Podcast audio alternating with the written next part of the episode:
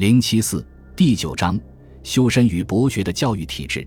秦汉教育是中国古代封建教育形成和发展的一个关键阶段。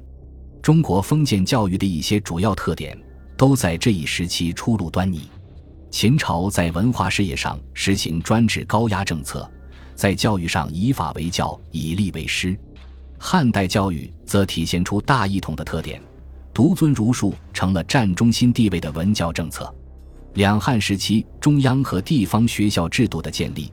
为此后历代皇朝学校制度奠定了初步基础，其教育体制更为后世所沿袭与发展。以儒家经学为主要内容的教育模式以及教育思想的儒学化，都对后世产生了很大影响。